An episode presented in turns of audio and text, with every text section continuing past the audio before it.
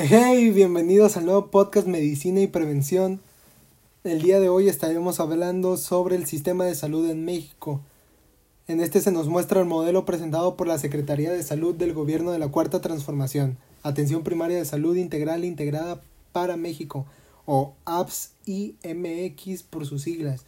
Este nuevo modelo busca garantizar el derecho a la protección de salud al transformar los servicios de salud a nivel nacional y al permitir el acceso a este a toda la población mexicana. Además, este garantiza que estos servicios se brinden con equidad, calidad, eficiencia y respetando la dignidad.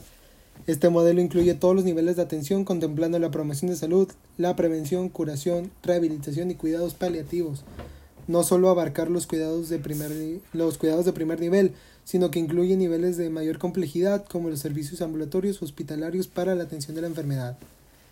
El sistema de México de salud estaba comprendido por dos sectores, que es en lo que más nos enfocaremos en este capítulo, que será el sector privado y el sector público.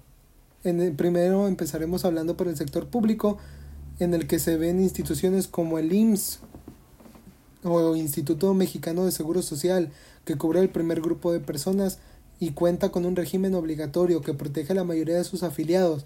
Comprende seguro de enfermedad y maternidad, seguro de riesgo de trabajo, seguro de invalidez y vida, seguro de retiro y vejez, prestaciones sociales y seguro de guardería y otros. Y también posee un régimen voluntario, claro.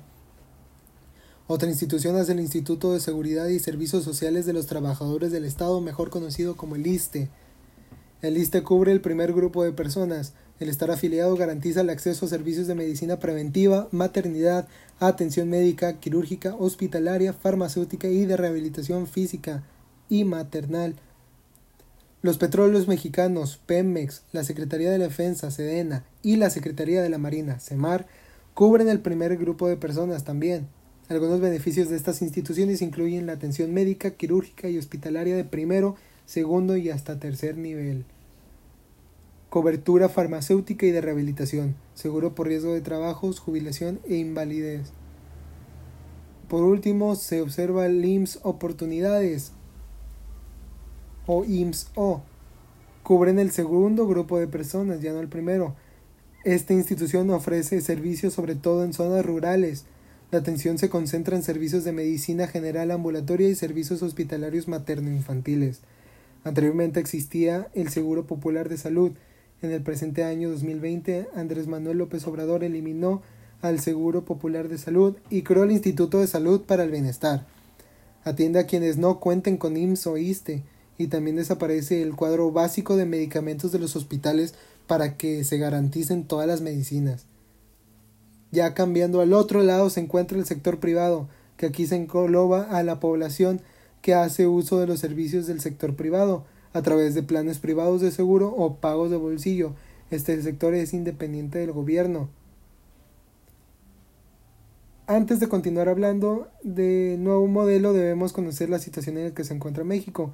En los últimos años, entre el 2000 y el 2017, se ha visto un aumento de incidencia de la enfermedad, de muchas enfermedades como sería la enfermedad del corazón, la diabetes, cánceres, entre muchas otras.